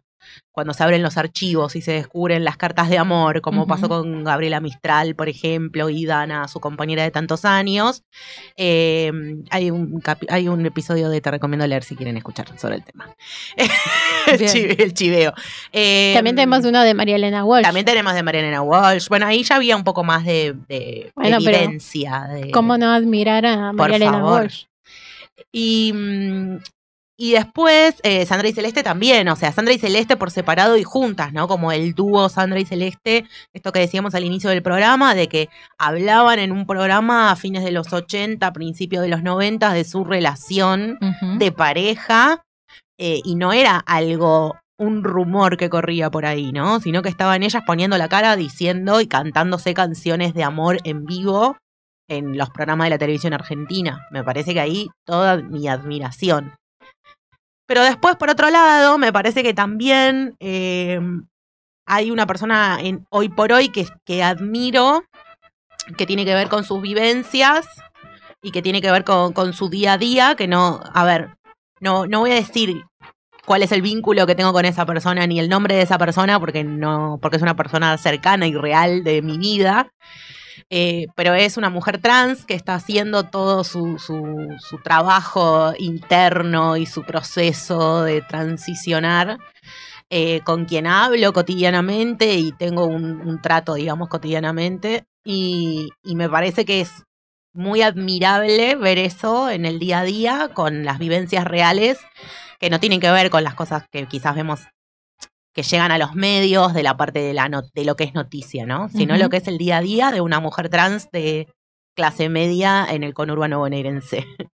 Eh, y me parece que hay muchas cuestiones de esas vivencias que, que todos nosotros podemos tener a mano, de experiencias de personas que están cerca eh, y que forman parte de la comunidad LGBT, pero que no están y digo esto sin desmerecer a nadie, pero no son las personas que están en un escenario eh, eh, formando Expuestas, expuestas, siendo parte de una vida pública que tiene sus cosas a favor y sus cosas en contra, obviamente, pero si no, lo otro, ¿no? Lo cotidiano, lo del día a día. Levantarse, eh, pensar qué ropa te vas a poner, ir a trabajar, eh, recibir atención médica o no, querer estudiar, acceder al estudio o no todo eso transitando eh, una identidad de género, eh, una orientación sexual y todas esas interseccionalidades de las que siempre hablamos en los feminismos, que, que me parece que también son cosas para admirar. Yo quería agregar a alguien A ver. famoso, ¿eh? A Rob Halford, cantante de Judas Priest, que fue Judas Priest, banda metalera, que fue el que impuso la ropa de cuero, las tachas, todo para los metaleros que se creen los más machotes y homofóbicos, se los, Claro. se los impuso un gay. Era puro glam en realidad. Claro, claro. Claro. Sí, sí. Así que, bueno, y, igualmente él tardó un montón en decirlo. Lo echaron de la banda, lo hicieron volver porque era el único que les daba de comer.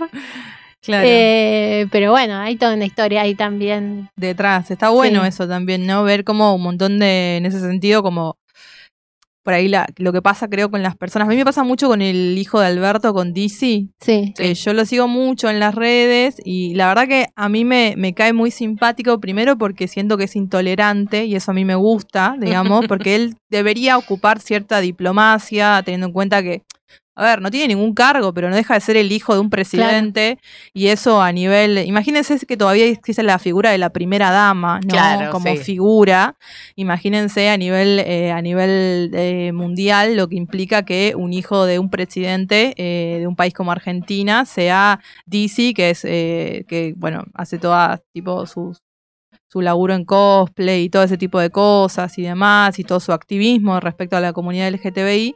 Eh, y me parece interesante eso, ¿no? Como que el chabón disruptivo desde ese lugar y, y- e inconformista, ¿no? Ni siquiera teniendo que tener ese, ese discurso suavizado o rosa, ¿no? Que decíamos el otro día, eh, hablábamos fuera del aire con, con, con Mari, el tema de, de- de esto del, del pink washing, ¿no? De, Sí, esta- claro.